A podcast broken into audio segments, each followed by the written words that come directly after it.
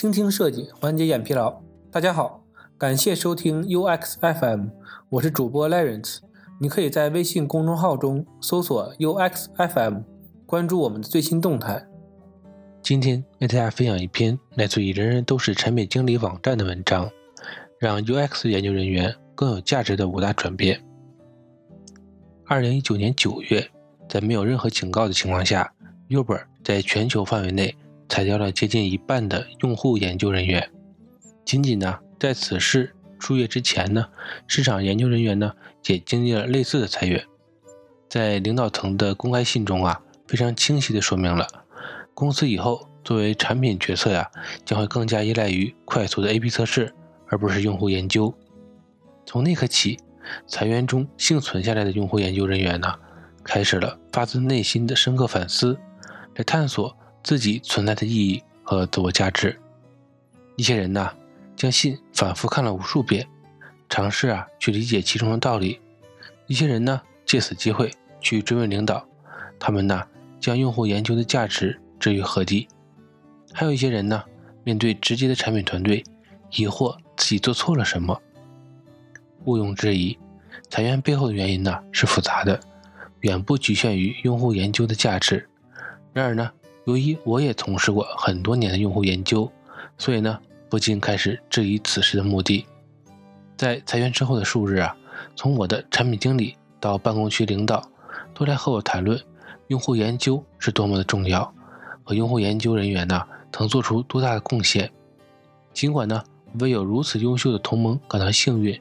同时呢，我不禁想到，其实他们只想让我感觉更好一点罢了。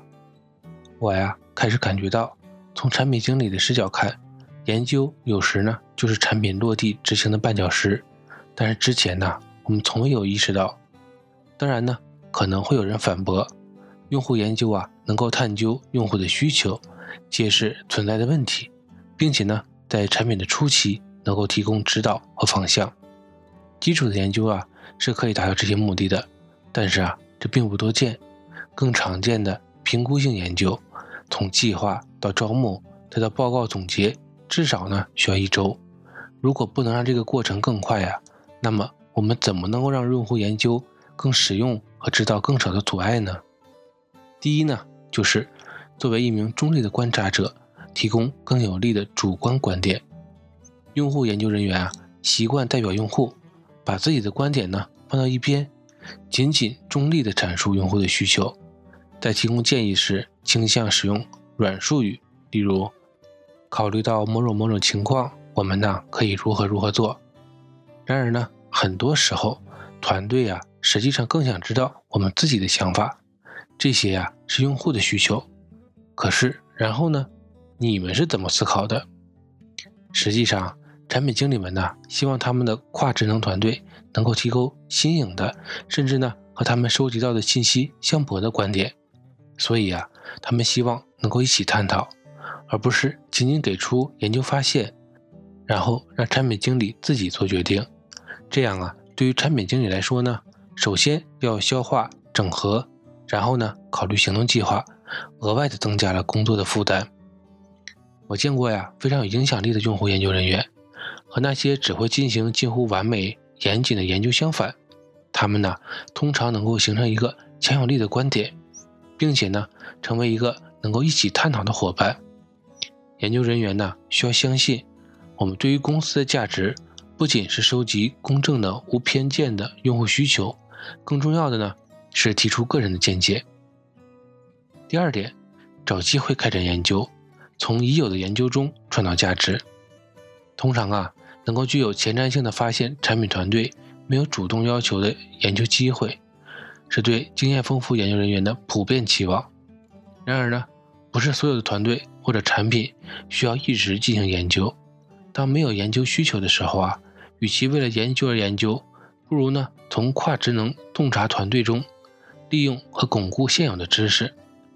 举个例子，Uber 公司啊，在年终计划期，研究人员呢。会进行洞察冲刺，在洞察冲刺中啊，面向用户的职能部门，例如用户研究、市场研究、客户服务和运营聚在一起，分享他们的观点，综合关键用户和尚未提到的商业课题呢，这些呀作为次年的规划蓝图重要的输入和指导，这是一种很好的方式，去利用去年所获得的经验，而不是必须进行一次额外的研究。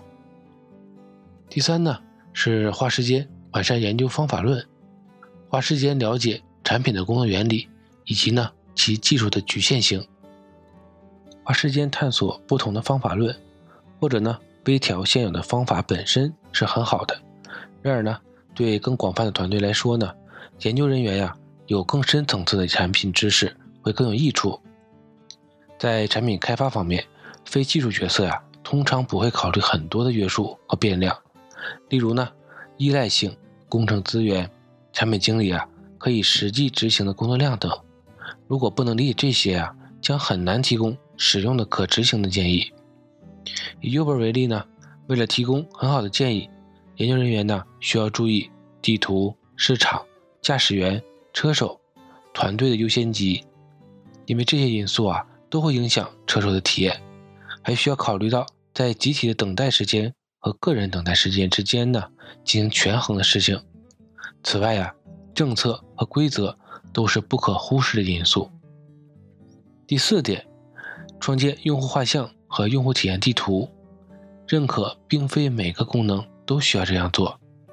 墙上啊贴满了彩色的便签纸，设计精美的角色和有着令人难以置信的细节的用户体验地图，这些啊都已经成为用户为中心设计的标志性画面了。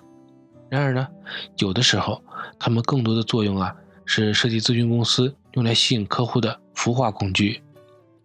务实的研究人员呢？需要仔细的选择何时使用或者不使用这些工具。用户画像和用户体验地图啊，对用户了解比较有限。以前呢，没有进行用户研究的团队很有帮助。对那些不是产品用户的团队呢，比如医疗产品、建筑工人产品、卡车司机应用等等，他们呢可能会有所帮助。对于已经对其用户有一定了解的团队啊，用户画像和用户体验地图。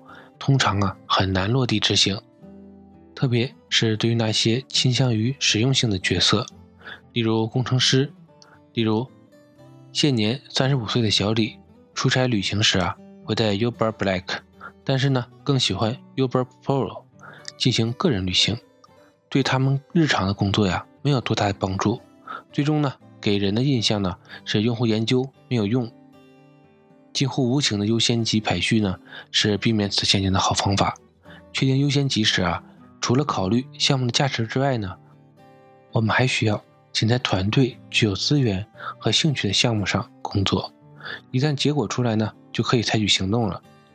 有些人建议啊，如果你在进行优先级排序时不会因权衡而感到痛苦，那么实际上啊，并没有将精力集中在绝对需要处理的事情上。用户研究人员呢，需要放弃一些有趣儿但是没有真正价值的项目。第五点，用户专家有助于大家理解游猎向导。最后一点呢，用户研究人员的角色呀需要变革。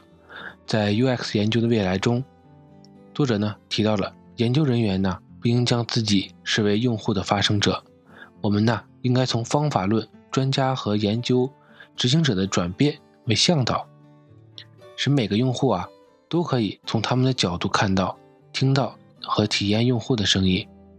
想象一下游猎之旅，游猎向导啊不但没有在会议室展示狮子照片，并教育人们有关狮子的知识，反而呢将人们带到狮子的自然栖息地，指导如何去观察，激发他们的好奇心，并使人们呢能够建立共鸣。